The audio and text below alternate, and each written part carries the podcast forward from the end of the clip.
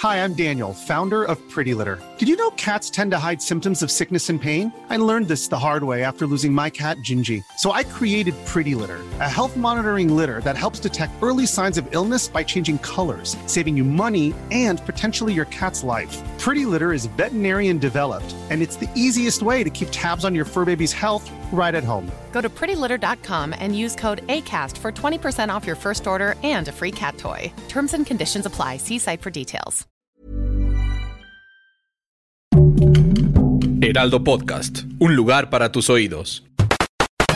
Dale play y comienza un nuevo nivel de Utopía Geek.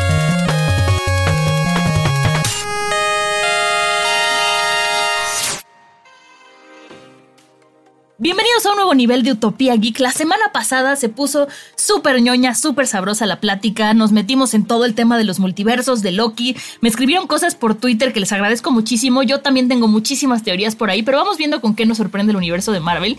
Y esta semana nos vamos a ir a ñoñar del otro lado. Porque, em, bueno, en estas pasadas semanas hubo dos vuelos al espacio, ¿no? El de Virgin Galactic y el de Blue Origin, pero los dos son muy diferentes. Entonces, ¿en qué radican las diferencias de estos dos vuelos? Vamos a platicarlo un poquito porque la gente dice, no, es que es lo mismo, no es lo mismo, cómo funciona. Es completamente diferente. Em, para empezar, el, vuelo de Virgin Galactic se hizo, eh, bueno, se hizo en un cohete llamado eh, Unity que despegó desde Nuevo México en Estados Unidos. Em, el proceso es muy diferente a lo que conocíamos, ¿no? Primero el portaaviones eh, BMS Eve despega del Spaceport America que está en Nuevo México y lleva el avión cohete Unity, o sea, unos aviones llevan esta especie como de cohete avión que no es capaz de despegar de la Tierra por sí solo.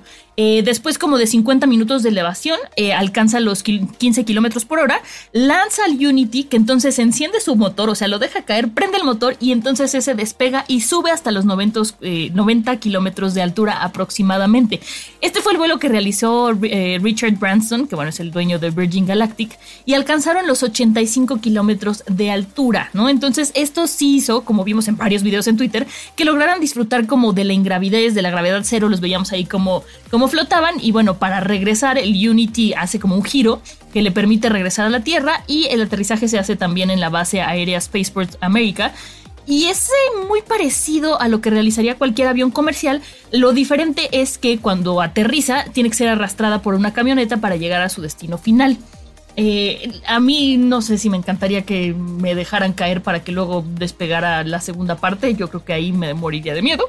Pero bueno, en este viaje estuvo este, interesante porque este, Richard Branston iba acompañado de Dave McKay que era, y, bueno, y Michael Masui, que eran trabajadores de, Virgin Galactic, Beth Moses, Colin Bennett y Sisha Bandala. O sea, iban eh, acompañantes amigos, pero también iba gente de Virgin Galactic. Yo creo que era para cuidar por cualquier cosa que pasara, que él dijera, bueno, este, pues aquí están, nos van a cuidar, no sé, porque a mí sí me hubiera dado miedo ser como pionera en ese tema.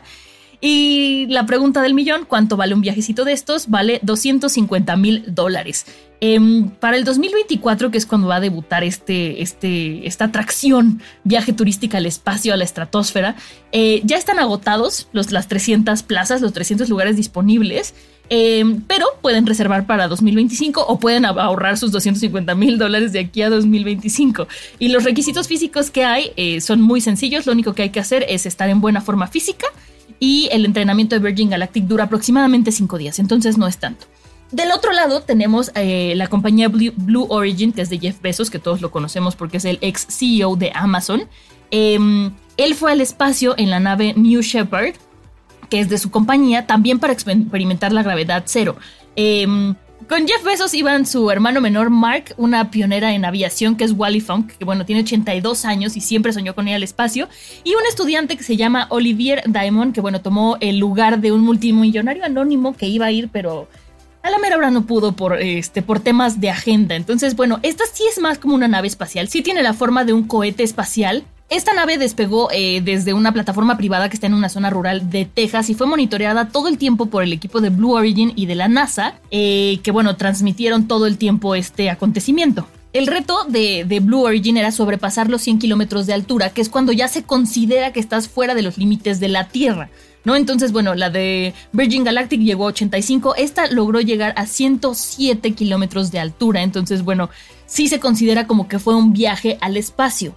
Eh, todo esto, bueno, es tomando en cuenta lo que dice la Administración Federal de Aviación. Entonces, como pueden ver, son dos viajes muy diferentes. En el primero te sueltan a medio vuelo para que tú sigas, en el segundo vas derechito.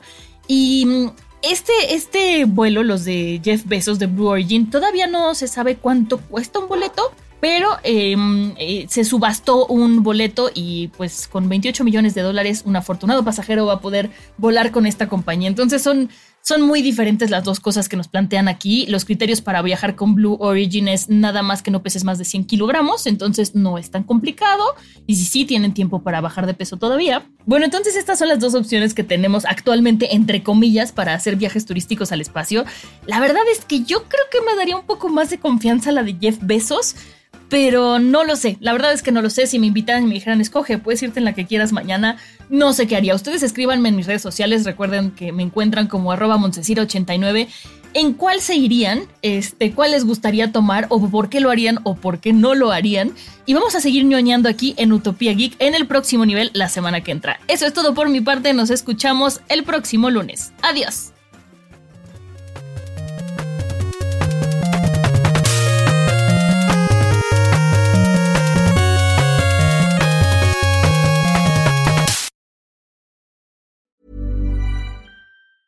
Hi, I'm Daniel, founder of Pretty Litter. Did you know cats tend to hide symptoms of sickness and pain? I learned this the hard way after losing my cat, Gingy. So I created Pretty Litter, a health monitoring litter that helps detect early signs of illness by changing colors, saving you money and potentially your cat's life. Pretty Litter is veterinarian developed, and it's the easiest way to keep tabs on your fur baby's health right at home. Go to prettylitter.com and use code ACAST for 20% off your first order and a free cat toy. Terms and conditions apply. See site for details.